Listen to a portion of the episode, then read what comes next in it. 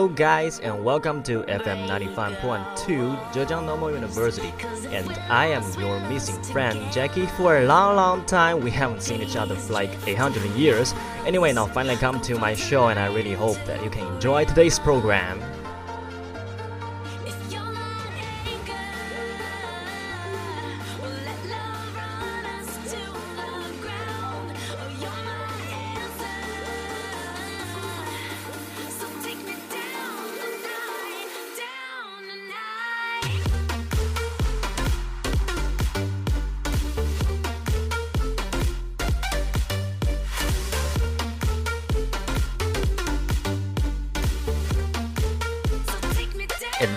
We are going to talk about Chinese new sessions.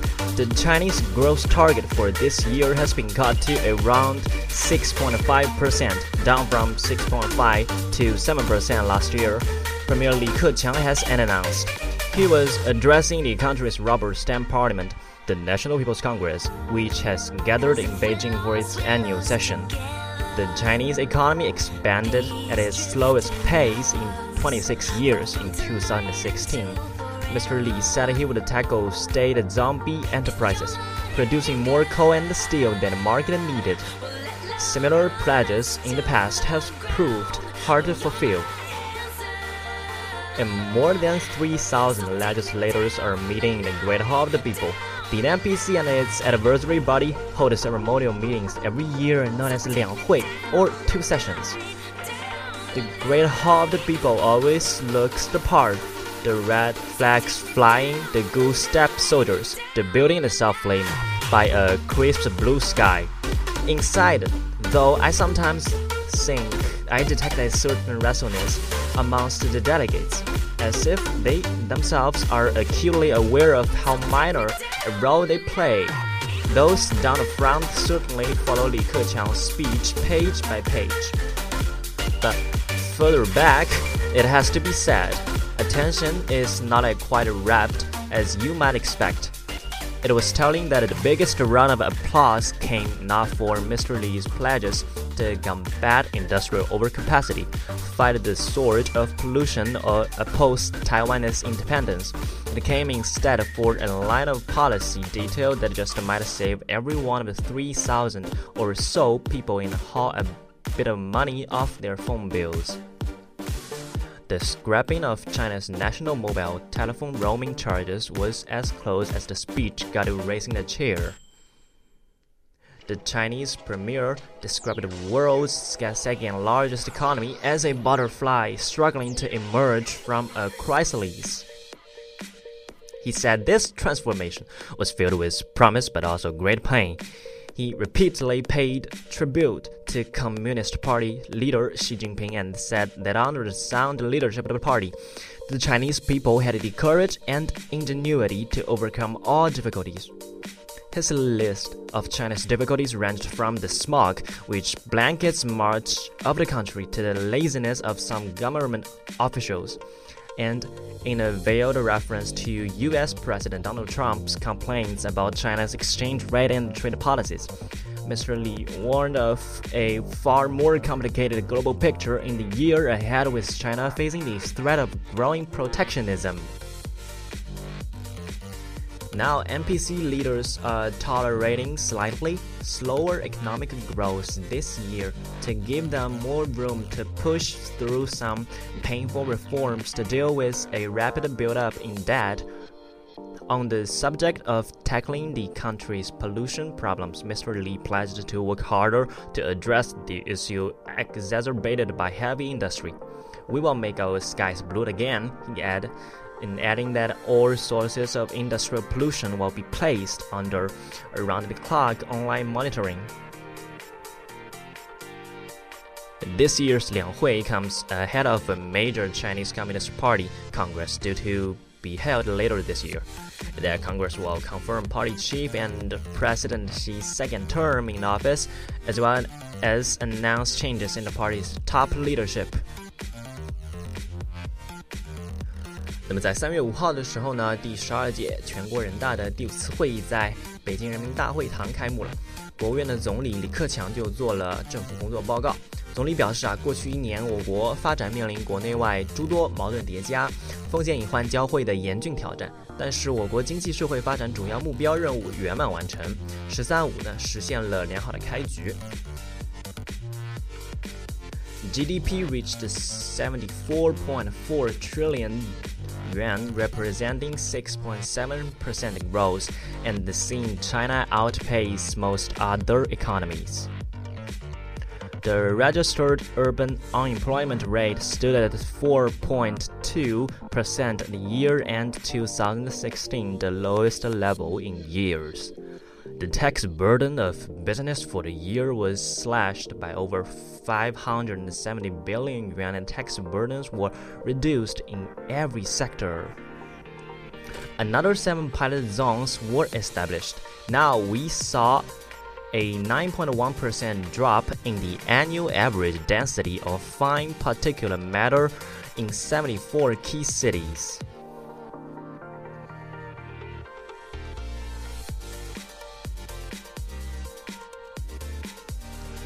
Over 11 million new urban jobs and a registered urban unemployment rate within 4.5%. 我们的总理还提到了一个另外一个比较重要的词，叫去产能。去产能的意思，大家可能会有点感觉比较模糊，不是很能懂，因为它是个新词嘛。其实它的意思就是讲减少产能，对于那些产能过剩的行业来说。比如说像钢铁和煤炭，就要减少它的产能过剩。在英语中，它这个就叫做 cut over capacity。呃，举个例子说，就叫再压减钢铁产能五千万吨左右，退出煤炭产能一点五亿吨以上。And this year we will further reduce steel production capacity by around 50 million metric tons and shut down at least 150 million metric tons of coal production facilities。那么同呃去产能相对应的就会有去库存，cut excess urban real estate inventory。给大家举个例子吧，目前三四线城市的房地产库存的仍然比较多，要支持居民自住和进城人员的购房需求， 房价上涨压力大的城市要合理增加住宅用地。At present, there's still excess supply in the real estate markets of third and fourth tier cities. We will support both local and new residents in buying homes for personal use. In cities that are under big pressure from rising housing prices, need to increase as appropriated the supply of land for residential use. 那么本次政府工作报告的重点有一个就不得不提，就是我们的国企改革 （Reform of SOEs）。SOE 这边是个缩写，呃，全称嘛就是国企喽 （State-owned Enterprises）。我们的总理提到了要基本完成公司制的改革，深化混合所有制的改革，在电力、石油、天然气、铁路、民航、电信、军工等领域迈出实质性的步伐。And this year we will basically complete the introduction of cooperate system into CSOEs.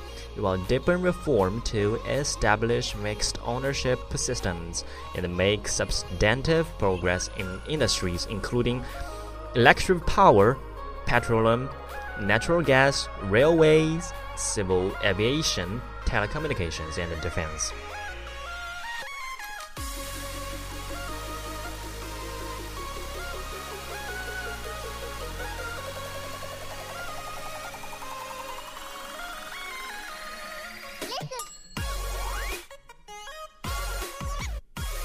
In this year, we will see that sulfur dioxide and the nitrogen oxide emissions are both cut by 3%, and that fine particulate matter density in key areas falls markedly. 而在全国推进医保信息联网，实现异地就医住院费用直接的结算，where we will accelerate the building of a nationwide information network For basic health insurance so that healthcare costs can be settled directly while incurred. 那么呢，在今年的政府工作报告中出现了十二个重要的新词，这些词都有些什么含义呢？让我们用双语来解读一下。呃，在我们解读之前，大家有没有听说过在英语中新词热词是怎么说呢？其实就是 buzzword，b u z z w o r d，就表示热词、新词的意思。那么第一个热词，呃，提到的最近比较火，叫蓝天保卫战，像讲台儿庄保卫战。但是它并没有用到那个 war 或者 battle，而是非常简单一句叫 make our skies blue again。呃，再说句子，加大加大生态环境保护治理力度，坚决打好蓝天保卫战。Effectively strengthening environmental protection, we will make our skies blue again。呃，第二个热词，住房居住属性。大家知道住房居住属性是什么意思呢？其实就是 housing is for people to live in。坚持住房的居住属性，落实地方政府的主体责任，加快建立和完善促进房地产市场的平稳健康发展的长效机制，以市场为主满足多层次的需求，以政府为主去提供基本保障。We need to be clear that housing is for people to live in, and local governments should take primary responsibility in this respect. We should move faster to establish robust long-term mechanism for promoting the steady and sound development of the real estate sector with multiple levels of demand being met primarily by the market and the basic housing support provided by the government. 那么，在进入了数字的时代，肯定你不得不提到互联网，那么就会有数字家庭，像 digital homes，还有数字经济 digital economy。 We will increase in information consumption, including digital homes and online learning. 今年网络提速降费要迈出更大的步伐。年内呢，大家应该也听说了吧？最近这个新闻比较火，呃，国手机的国内长途和漫游费就要取消了，大概在今年的十月一号，呃，就会全面取消，大幅降低了中小企业互联网专线的接入资费，降低了国际长途电话费。同时要推动啊，互联网加就是 Internet Plus 深入的发展，促进 digital economy 加快发展。And this year, we will do more to increase broadband speed and lower rates for internet services. Mobile rates for domestic roaming and long distance calls will, will be cancelled. Rates for broadband services for small and medium enterprises will be slashed, and rates for international calls will be lowered. We'll push forward with the Internet Plus action plan and speed up the development of the digital economy.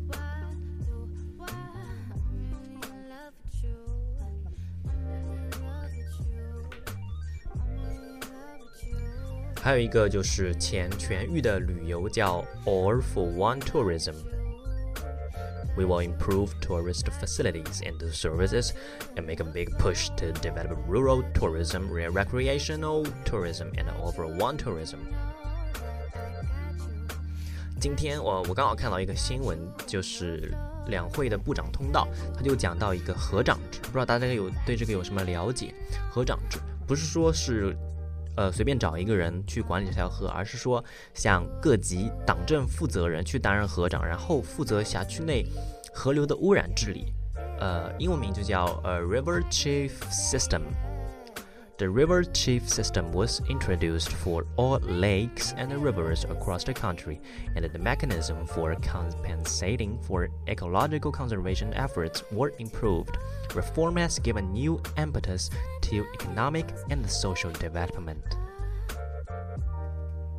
You just let me know that I got you, I got 好啦，讲了那么多，那么我们先休息一下吧。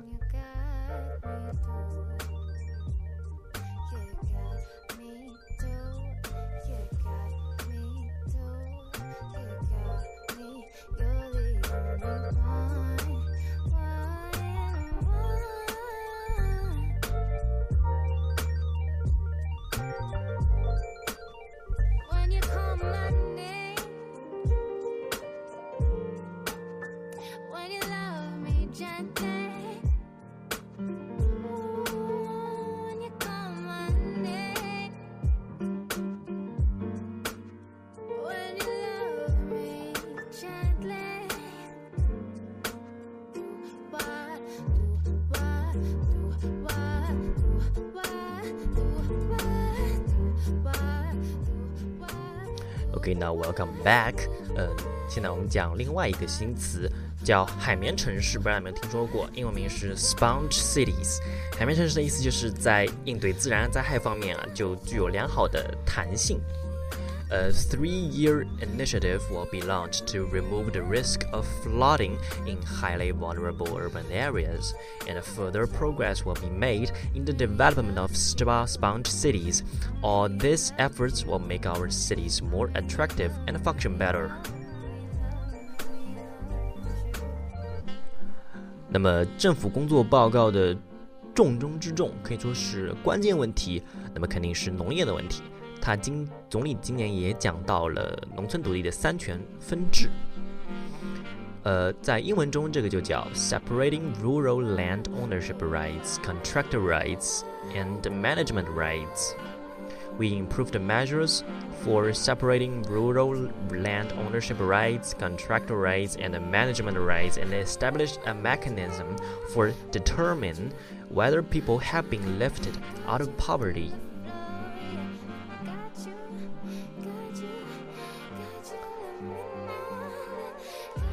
and we will fully implement the list-based management system, or formulate lists of powers and the responsibilities of the departments under the State Council, expand the piloting of granting market access on a base of a negative list, and reduce the discretionary powers of the government while giving the market more freedom to take its course we will introduce an overall plan for establishing a national park system.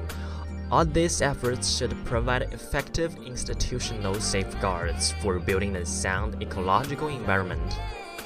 当然，还有一些新词，甚至还有很多的新词，大家就不一一例举了。大家都比较熟悉，比如说像人工智能啊，artificial intelligence (AI)，第五代移动通信就是 5G mobile communications。 Uh, in a word, or in conclusion, we will fully implement our plan for developing strategic emerging industries. We'll, we will accelerate R&D on and commercialization of new materials, artificial intelligence, integrated circuits, biopharmacy, 5G mobile communications, and other technologies, and develop industrial clusters in these fields.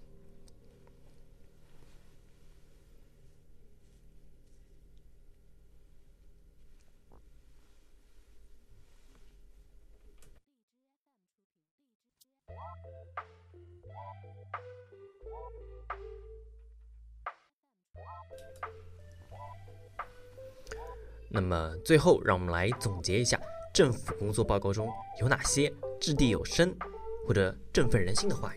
比如说，当我们的总理谈到改革的时候，Having reached the current state of development, China can now advance only through reform and innovation。就是啊，我国发展到现在这个阶段了，不靠改革创新就没有出路。我们知道，在政府工作报告中哦。呃，尤其是现在的国家领导人，他特别喜欢用成语，成语就比较难翻译了。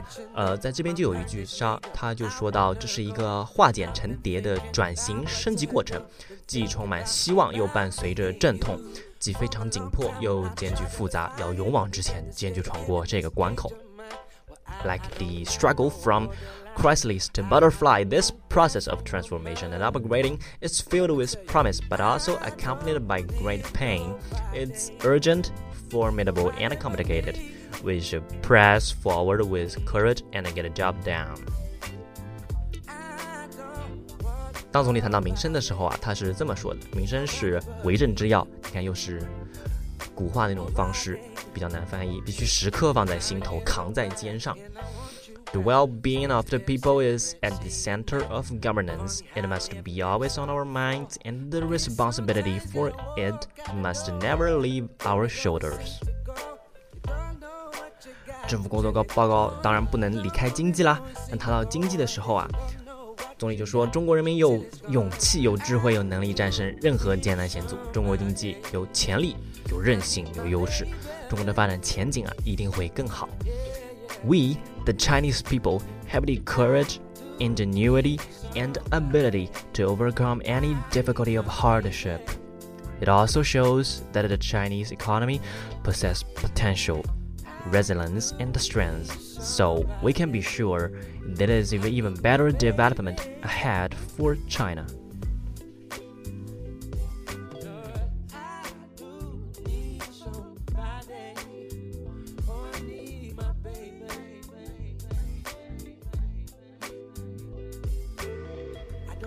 在政府工作报告中，对于二零一六年的工作重点放在介绍国民经济形势以及采取的经济改革措施。这其中有大量有关于数据的展现与描述，比如说一些数字，呃，增加数字或者增长类的数据等等。那么对于比例性增长或减少的数据，在翻译的时候通常会用介词 by，例如呃 rise、increase、grow by 或者 fall or 呃 drop by。比如说，广义货币 M2 增长百分之十一点三，低于百分之十三左右的预期目标。The M2 money supply increased by 11.3 percent, below our projected target of around 13 percent. 还有 the CPI rose by 2 percent. Energy consumption per unit of GDP fell by 5 percent. 不过呢，在今年的政府工作报告当中，呃，用了不同的词。 比如说 represent 或者 see 的那种卫兵结构，例如国内生产总值达到了七十四点四万亿元，然后增长百分之六点七，名列世界前茅，对全球经济增长的贡献率超过了百分之三十。这句话的翻译就是 GDP reached reached seventy four point four trillion yuan, representing six point seven percent growth, and seeing China outpace most other economies. China contributing more than thirty percent of global growth. 这句话就用了 representing six point seven percent growth，就是他去修辞了 reached reached seventy four point four trillion yuan，表达这个数字与去年的增长幅度。还有一句就是强化大气污染治理，二氧化硫、氮氧化物排放量分别下降了百分之五点六和百分之四，七十四个重点城市细颗粒物，也就是 PM 二点五，年均的浓度下降了百分之九点一。We took strong measure against air pollution and as a result saw a 5.6% decline in sulfur dioxide emissions, a 4% cut in nitrogen oxide emissions, and a 9.1% drop in the annual average density of fine particulate matter in 74 key cities. 那么大家可以注意到，在表示下降比例的时候，这一句话里用了三个不同的词来表示：decline、cut 和 drop。像 see a four point six percent decline，或者 see a four point percent cut，还有 see a nine point one percent drop。这样的方式呢，就会让整个句子读起来非常的通顺，不会因为同一个词屡次出现而觉得拗口。